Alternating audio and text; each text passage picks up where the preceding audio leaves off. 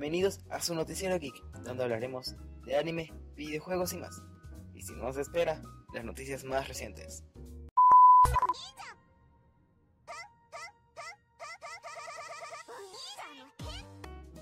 El anime de Sword Art Online y Persona 5 se preparan para una colaboración, la cual será mediante los juegos móviles de Memory Defrag e Integral Factor, el cual ya tiene un tráiler.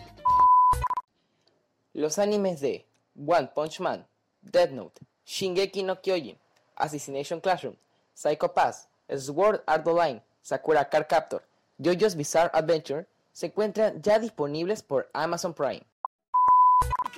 La segunda temporada del anime, High Score Girl, se estrenará el 9 de abril por Netflix. El manga de Koko wa Imakara Niru, Desu, tendrá una adaptación en live action. La historia se centra en Tayagani, un maestro de ética el cual ayuda a sus estudiantes con sus problemas. Según la revista Ultra Jump, la adaptación de la película Hello World a manga finalizará este 19 de marzo, el cual su primer tomo compilatorio fue lanzado el pasado 19 de septiembre del 2019.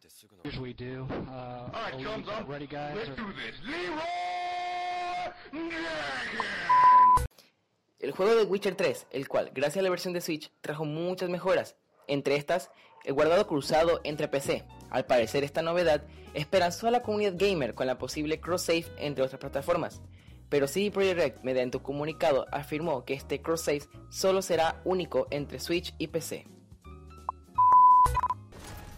El juego de Assassin's Creed Syndicate estará disponible de forma gratuita desde el 20 al 27 de febrero mediante la tienda de Epic Games.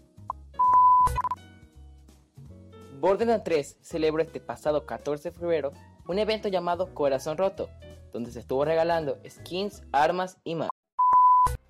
La película de Uncharted, la cual tendrá a Tom Holland en el papel del queridísimo Nathan Drake, lleva 6 directores renunciados, pero al parecer no muere, ya que fue el mismo Tom Holland el que dijo que la rodación de esta película estaría pronto por iniciar.